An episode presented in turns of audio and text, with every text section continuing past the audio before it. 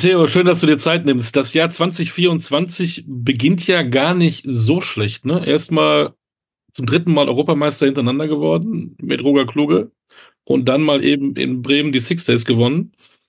Wie fühlt sich das Jahr bisher für dich an? Ja, äh, erstmal cool, dass ich dabei sein darf. Äh, vielen Dank dafür. Und ähm, ja, es ist natürlich ja ein, ein grandioser Start äh, in, in, ins neue Jahr sozusagen. Man wünscht sich das ja immer an Silvester so, ja, guten, guten Rutsch und äh, guten Start ins neue Jahr. Bei uns äh, hat es definitiv dieses Jahr geklappt. Äh, haben damit selber jetzt nicht so hundertprozentig gerechnet mit der EM, mit dem Gewinn. Ähm, ja, sind ja in der Olympia-Vorbereitung und dementsprechend ist das Training oder die Vorbereitung einfach äh, auf August ausgelegt. Ähm, nichtsdestotrotz war die Form oder ist die Form anscheinend jetzt schon sehr, sehr gut, was uns natürlich sehr zuversichtlich stimmt. Und äh, ja, waren jetzt coole zwei Wochen auf alle Fälle und äh, gibt eine Menge Selbstvertrauen und ja, kann, kann so weitergehen von uns aus. Äh, in der Reihenfolge ist dann der erste EM-Titel der besonderste oder der jetzt der dritte, wo du sagst, damit haben wir selber ja eigentlich gar nicht gerechnet? Also äh, der erste EM-Titel war ja äh, in München, äh, sozusagen bei der Heim-EM, die ja super cool aufgezogen wurde. Das war auch schon ein besonderer Moment, weil die Stimmung in der Halle ähm, im eigenen Land schon sehr, sehr gut war, muss man sagen. Und das hat wirklich ja, so gut wie selten ähm, bei uns. Und deswegen war das auch ein besonderer Moment. Aber jetzt natürlich so mit dreimal hintereinander und ein Stück weit Geschichte geschrieben, ja, das auch was Schönes, ne? Also, ja, ist halt, ja, ich weiß gar nicht. Ja, ich glaube, jetzt der dritte war schon am schönsten von allen, würde ich sagen, ja. Ich habe ja mal eben recherchiert, weil ich nicht wusste, woher das kommt. Ich hoffe, es wird jetzt nicht irgendwie peinlich, aber vielleicht weißt du es ja auch. Weißt du eigentlich, warum es Madison heißt? Ja, äh, weil es äh, zum ersten Mal Madison Square Garden, würde ich äh, sagen, ausgetragen wurde. Und äh, deswegen heißt die Disziplin Madison, ja. Was macht diese Sportart so aus, diese, diese Disziplin? Ja, es ist halt äh, ein Zusammenspiel ähm, aus vielen Komponenten. Also es ist so, dass äh, natürlich zum Großteil auch die Leistung entscheidet, aber ganz, ganz großer Teil ist halt auch Taktik und Technik. Und äh, man muss halt irgendwie dann doch in, in allen drei Sachen sehr, sehr gut sein. Und ähm, ja, es ist halt einfach, es ist einfach nicht langweilig, ne? Also äh, Erstmal geht es ein bisschen länger, das Rennen. Das heißt, äh, es ändert sich auch immer während des Rennens viel und äh, es ist unberechenbar und es geht alles trotzdem sehr, sehr schnell und ja, man muss immer voll da sein und ist einfach keine, keine leichte Disziplin. Ist halt eine riesen Herausforderung. Ähm, sowohl die Wechsel zu fahren als äh, die richtige, das richtige Stehen zur Wertung hin, äh, ja, äh, so viele Dinge zu beachten und ähm, da muss man schon, sage ich mal, sehr, sehr viel Arbeit reinstecken, damit es am Ende dann passt. Und ähm, das macht eigentlich so interessant am Ende, ja. Jetzt ist das verflixte siebte Jahr mit deinem Partner Roger Kluge. Was ist das Wichtigste in so einer sportlichen Beziehung? Das mit dem verflixten siebten Jahr höre ich tatsächlich zum ersten Mal. Seit 2017 seid ihr zusammen, ne? ja, ist richtig, aber darüber haben wir noch gar nicht nachgedacht. Oh. so, neg negative äh, Sachen blendet man doch immer aus. Nee, ähm, ja, krass, sieben Jahre schon. Ähm, ja, was macht das aus? Also ähm, bei Roger und mir ist es natürlich so, dass man auch außerhalb des Sports äh, ja, eine relativ intakte Freundschaft führen. Also äh, ja, die Beziehung geht weit über den Sport hinaus und ähm, Dementsprechend kennt man sich natürlich auch gut. Aber wir sind halt auch grund, äh, grundunterschiedlich. Ähm, er ist so mehr der, der Ruhepol. Also ihm bringt so schnell nichts außer Ruhe und ich bin eher ja, so ein impulsiver, emotionaler Mensch. Also schon wirklich äh, im Prinzip das Gegenteil. Ähm, das spiegelt sich auch meist dann so ein bisschen im Rennen wieder. Ähm, und da ergänzen wir uns dann am Ende natürlich sehr, sehr gut. Ähm, ich gebe ihm halt so ein paar Impulse, die er vielleicht braucht und er gibt mir ähm, ein bisschen Ruhe, die ich vielleicht brauche. Und ähm, ja, dementsprechend ist das äh, anscheinend einfach äh, die Dinge, die sich dann zusammenfügen. Fügen. Ähm, wo ich schon negative Vibrations hier loslasse, bleibe ich gleich dabei. Ich als Junge, ähm, ich komme aus Münster, aus der Fahrradstadt. Da gab es früher Sechs-Tage-Rennen. Und es gab in Deutschland, glaube ich, sechs, sieben, acht, neun Sechs-Tage-Rennen. Mittlerweile gibt es nur zwei. Ja. Das eine in Bremen, was du ja eben mal kurz gewonnen hast, und jetzt am nächsten Wochenende in Berlin, was du wahrscheinlich auch eben mal kurz gewinnen wirst. Oh, wir gucken mal. Dann liest man, äh, dass es in Deutschland eben nur zwei gibt, dass es in Bremen auch nicht mehr sechs Tage Rennen waren, sondern nur vier. Ähm, warum ist das so wenig geworden? Ja, das ist so ein bisschen die, die Frage, die wir uns äh, alle zurzeit stellen. Ne? Es ist sehr, sehr traurig. Ähm, ja, Berlin und Bremen kämpfen extrem um, um den Erhalt oder überhaupt ähm, ja, um, um das Ausrichten. Ähm, ich glaube, in Bremen hat man jetzt gesehen, dass die ein sehr, sehr gutes Comeback gefeiert haben. Ähm, das sieht wirklich sehr gut aus. In Berlin bleibt es jetzt leider erstmal noch zu beobachten. Da besteht ja erst Tor. Ähm, ja, woran liegt äh, Ja, es ist echt schwierig, äh, dazu sich irgendwie zu äußern. Ne? Also Sechstagerin hat halt eine riesen Tradition. Äh, ich glaube, es ist äh, geschichtliche oder hat eine sehr, sehr lange Geschichte. Ähm, am Ende hat vielleicht einfach so, haben gewisse Dinge so ihre Zeit, weiß ich nicht. Ähm, viele der Menschen, die diese Tradition gelebt haben, sind mittlerweile wahrscheinlich schon in einem fortgeschrittenen Alter, wenn überhaupt noch ähm, ja, auf der Welt, um das mal so deutlich auszudrücken, weil es halt, wie gesagt, schon so eine Riesengeschichte hat. Ähm, ja, es ist, glaube ich, so ein bisschen der Punkt ähm, verpasst worden, die Menschen weiterhin dafür zu begeistern. Ähm, ja, äh, man kann natürlich aus einer Traditionsveranstaltung jetzt keine, äh, ja, so Never Change Winning Systems mäßig äh, ganz neu aufleben lassen. Also an gewissen Traditionen muss man schon äh, festhalten. Aber ich glaube, so das Modernisieren der Veranstaltung, äh, ja, hat man vielleicht eventuell zu spät begonnen. Ähm, ja, auf der anderen Seite ist es, glaube ich, im Sport auch so, dass einfach Sportarten, die noch spektakulärer sind, im Moment äh, viel, viel mehr Aufmerksamkeit bekommen. Und ja, so ein Sechs-Tage-Rennen halt über sechs Tage. Es gibt quasi im Prinzip fünf Tage keinen wirklichen Sieger. Also es gibt immer Gewinner, aber es gibt ja erst am sechsten Tag den wirklichen Sieger. Das heißt, man macht letztendlich fünf Tage mit und hat zwar glaube ich, schon spektakuläre Rennen. Ich glaube, das kann uns keiner, ähm, ja, wie soll ich sagen, nehmen oder äh, ja, nachsagen, dass die Rennen nicht spektakulär werden auf der Bahn, vor allem auf den kurzen Bahnen, äh, so 166 Meter und so. Aber es ist, ja, es ist halt dann doch langwierig. Ähm, ja, aber wie gesagt, es ist extrem schwierig dazu was zu sagen. Es ist, glaube ich, einfach so, wie es ist, leider Gottes. Aber ja, ich äh, hab da jetzt auch kein Rezept für, was, was die ganze Sache jetzt wieder aufleben würde oder so. Das hat im Moment, glaube ich, keiner. Ja. Aber da du ja daran teilnimmst äh, mit deinem Partner, mit dem du schon sieben Jahre fast zusammenfährst, äh, hat das ja schon auch eine sportliche Wertigkeit. Ja, absolut. Also äh, Sechs-Tage-Rennen sind für uns sehr, sehr wichtig. Also rein aus trainingstechnischer Sicht, weil es halt einfach sechs Tage hintereinander Radrennen sind auf der Bahn. Ähm, das gibt's ja so oft nicht. Meist gehen ja unsere Rennen, sind das ja mehr oder weniger Eintagesrennen auf der Bahn.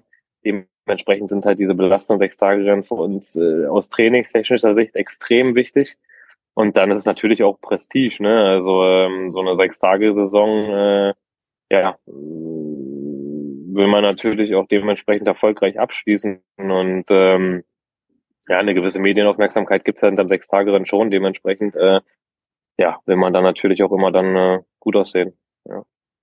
Bahnradsport ist schon traditionell immer ein erfolgreicher Sport in Deutschland. Wie siehst du denn da weg vom Sechstagerennen hin zum normalen Bahnradsport da die Entwicklung? Geht das auch ein bisschen in den Keller, was die Aufmerksamkeit angeht? Ja, das, das glaube ich, ähm, glaube ich eher nicht. Also ich würde sagen, so auch rein, rein Fernsehzeiten oder die Übertragung der Wettkämpfe sind, denke ich, mehr geworden. Ähm, gerade jetzt zum Beispiel auch die EM, dass die in den, in den, den vollen Längen quasi äh, Entschuldigung, äh, übertragen äh, wird, äh, ja, schon ein Zeichen dafür, dass es, dass es angenommen wird. Ähm, und ja, also nee, ich würde nicht sagen, dass das in den Keller geht. Also ich denke, da, da ist man eigentlich auf einem ganz guten Weg oder ähm, das wird schon ganz ganz in Ordnung, glaube ich, angenommen, vor allem auch in Deutschland, gerade durch unseren äh, erfolgreichen Sprintbereich.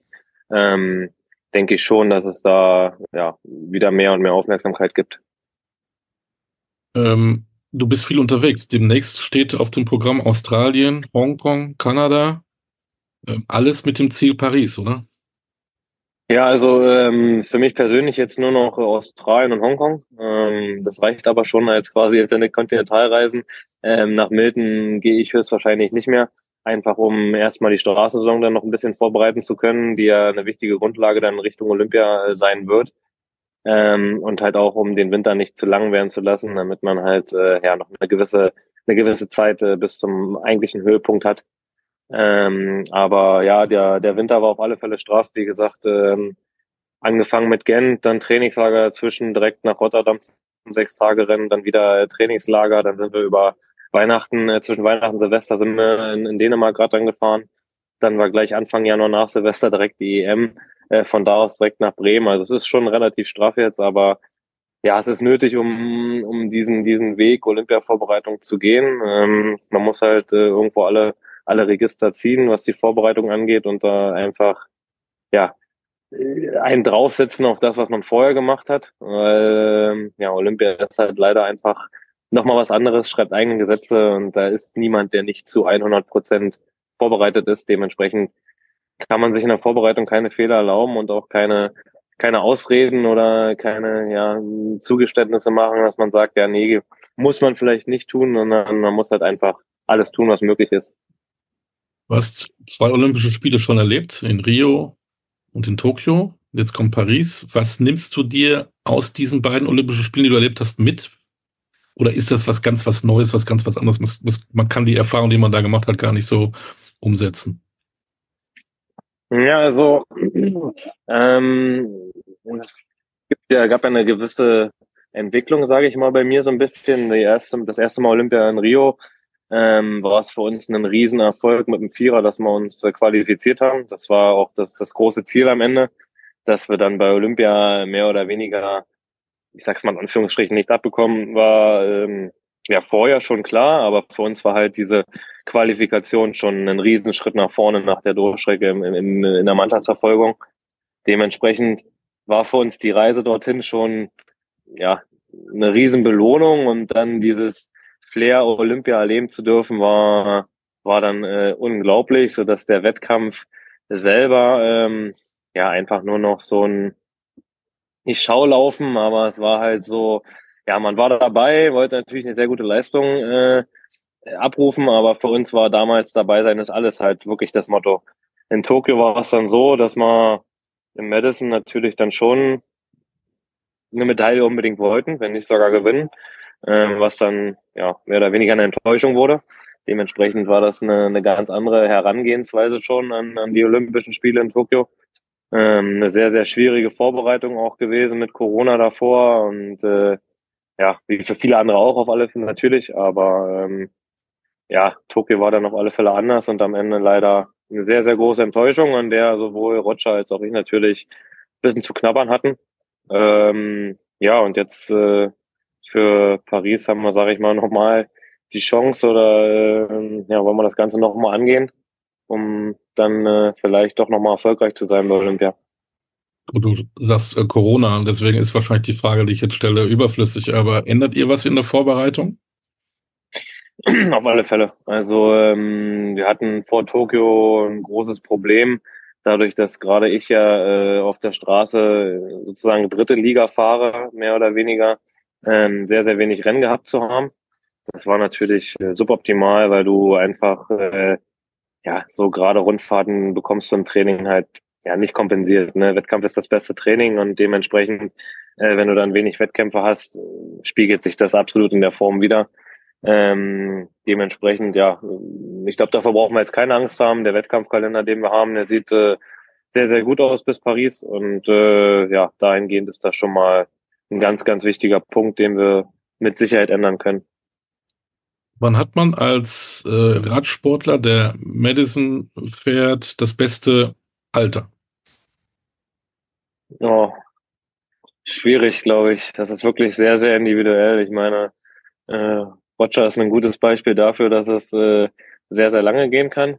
Ich bin jetzt auch nicht mehr der Jüngste, äh, glaube aber, dass ich eher auch zu den Spätentwicklern zähle, wie man das so sagen kann. Also bei mir hat es, glaube ich, einige Jahre gedauert, bis ich so wirklich einen, einen hohen Leistungsstand erreicht habe. Ähm, ja, ich glaube, im Madison ist es schon wichtig, äh, sehr, sehr viel Erfahrung zu haben. Deswegen äh, ist es, glaube ich, für viele junge Rennfahrer schwierig, äh, gleich Fuß zu fassen, weil man halt wirklich davon abhängig ist, ein paar Rennen gefahren zu sein, um halt gewisse Rennsituationen zu überblicken. Und dementsprechend, glaube ich, ist man jetzt als ganz junger Rennfahrer vielleicht noch nicht im besten Alter. Aber ähm, ja, wie gesagt, das ist sehr individuell. Also Kollege Kluge ist, geht, glaube ich, auf die 38 zu, meine ich, ne? Ja. Und du ja. bist ja, geschmeidige 33? Genau, ja. richtig. Und ja. ich frage auch deswegen, weil ich ihn wohl dann gelesen habe, dass du möglicherweise nachdenkst, nach Paris das Rad in die Garage zu stellen.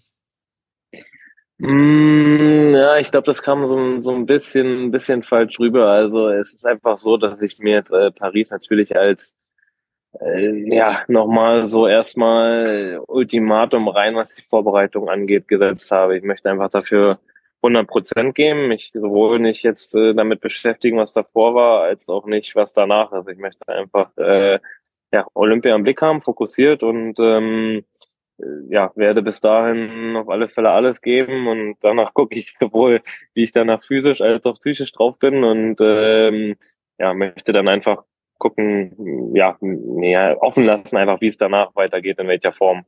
Ähm, ja, ich, ich glaube, dass ich natürlich in meinem Alter jetzt, denke ich, äh, nicht nochmal einen Zyklus erleben werde, äh, was Olympia angeht. Ähm, dementsprechend glaube ich, ja, wären es meine letzten Olympischen Spiele, aber ähm, wie es mit dem Sport danach weitergeht, das äh, ja, ist jetzt kein Ultimatum mit Olympia. Wie sehr hilft einem Sportler ein Hochleistungssportler, wenn man mal im wahrsten Sinne des Wortes mal auf die Fresse fällt. Mit deinem, ich denke da an deinen Sturz in Mallorca. Hilft das dann auch vielleicht, weil man dann anders an die Sache rangeht oder wirft das zurück, weil man zu sehr dann sich damit beschäftigt, dass auch was passieren kann? Ja, ich meine, so eine gewisse Risikobereitschaft braucht man in unserem Sport einfach. Äh, gerade auf der Bahn äh, mit den fehlenden Bremsen ist es einfach so, wenn sowas passiert, äh, musst du dir einfach bewusst sein, dass du dann höchstwahrscheinlich auch mitliegst, weil es halt äh, ja keine großen Möglichkeiten gibt zu reagieren. Ähm, ja, ihn wirft es nicht groß zurück. Ich meine, ja, man fällt dann hin, äh, steht irgendwie wieder auf, ist froh, dass es nicht schlimmer ausgegangen ist, als es dann dann war und dann geht's nächsten Tag irgendwie weiter. Ähm, meiner Meinung nach ist schon eine gewisse Entwicklung zu sehen, was so die die Härte angeht ähm, im Radsport. Also es gibt viele junge Rennfahrer, die sehr, sehr äh, schmerzfrei sind, was so ähm, ja die Angst davor angeht, äh, sich miteinander auch mal zu rangeln im Feld oder mal in Lücken reinzufahren, die vielleicht gar nicht da sind. Ähm, ja, ich habe das früher ein bisschen anders noch gelernt oder kennengelernt, dass es natürlich irgendwo eng zugeht, aber jeder so den Respekt davor haben sollte, auch mal zurückzustecken. Ähm, aber ich glaube, dahingehend ist die Entwicklung schon so, dass es bei uns mittlerweile auch immer spektakulärer wird, was so die Situation angeht, sich dort auch mal im Rennen zu rangeln, ja. Schließt sich direkt die Frage, was ist denn brutaler, Straßenradsport oder Bahnradsport? Ja, es ist, ist beides äh, relativ gleich brutal. Also mittlerweile möchte ich so ein Finale äh, im Straßenrennen, äh, Sprintfinale auch nicht mehr fahren. Äh, und auf der Bahn, ja, es ist halt, ähm, gibt halt keine Ruhephasen, es ist halt äh, Startschuss und dann ist Action. Ähm, dafür ist es halt alles ein bisschen kürzer. Aber ja, das ist, glaube ich, beides, beides gleich gefährlich. Auch äh, im Straßenradsport, sage ich mal, die, die, die Bergetappen, wenn man sich die Abfahrten runterstürzen muss, äh, da ist jetzt mittlerweile auch Radrennen, dann nimmt auch keiner mehr Rücksicht auf irgendwelche Rennsituationen, sondern fährt so schnell runter, wie es geht. Und ähm, ja, das ist einfach, ja, da gibt's gibt's keine Spielräume mehr. Bist du jetzt eigentlich am kommenden Wochenende Heimschläfer? Äh, äh, nee, tatsächlich gehe ich ins Hotel. Ähm, einfach, äh, ich war einen Sohn und äh, mit Familie zu Hause ist es dann halt einfach entspannter, früh ein bisschen ausschlafen zu können und äh, auch ein bisschen ja professioneller sich an einen gedeckten Frühstückstisch im Hotel dann zu setzen und nicht noch sich selber um äh, Essen zu kümmern. Ähm, deswegen gehe ich den professionellen Weg und äh, nutze das Hotel so wie alle anderen Fahrer quasi auch wer sich für Radsport interessiert, sollte dann eben nach Berlin kommen am Wochenende. Und dann sind das sechs Tage jetzt in Berlin oder auch nur vier wie in Bremen? Nee, Nee, ganz anders, ganz anders leider. Oh. Äh, wir, haben in wir haben in Berlin leider nur zwei Tage. Ähm, ursprünglich waren drei geplant, so wie im, im letzten Jahr auch. Äh, allerdings wurde das jetzt äh, am Anfang des Jahres oder sogar noch, ja, egal wie, jetzt vor kurzer Zeit entschieden, dass es nur zwei wären, weil tatsächlich der, der Donnerstag, ähm, ja, was den Ticketverkauf anging, sehr, sehr schleppend lief, um das mal milde auszudrücken. Und dann hat der Veranstalter sich äh, dazu entschlossen, zwei Tage zu machen. Ähm, ja, dementsprechend ist Berlin noch schlechter dran als Bremen sozusagen im Moment wahrscheinlich. Das ist sehr schade. Zum Schluss, wir kümmern uns in der Sportstunde auch immer um den Sportnachwuchs. Was ist die Faszination Bahnradsport? Warum sollen die Jungs und die Mädels äh, ein Fahrrad kaufen und auf die Bahn gehen? Ja, äh, der Bahnradsport ist halt schon ja sehr, sehr spektakulärer Sport. Es läuft alles sehr, sehr filigran, eng und ähm, ja, zügig ab. Ähm, es geht viel um Geschwindigkeit, es geht viel darum, ähm, Windschatten gut fahren zu können. Das heißt, Technik, Technik, Taktik ähm, ja, wird da miteinander verbunden und ähm, am Ende kann man was, was viele andere Leute nicht können vielleicht oder normale Leute nicht können, nämlich auf einer Radrennbahn sich zu bewegen mit dem Fahrrad, was wirklich äh, nicht so einfach ist und äh, ich glaube, dass äh, das allein ist, glaube ich, schon ein Punkt, warum, dass man es mal probieren sollte, um äh, eine Sache in seinem Leben zu erlernen, die ähm, andere vielleicht nicht könnten. Haben wir in Deutschland noch genügend Radsporthallen? Schwierige Frage. Mm, ja, ich würde sagen, tatsächlich sind wir da gar nicht so schlecht aufgestellt. Ich meine, wir haben hier Frankfurt-Oder, unsere, unsere Basis sozusagen.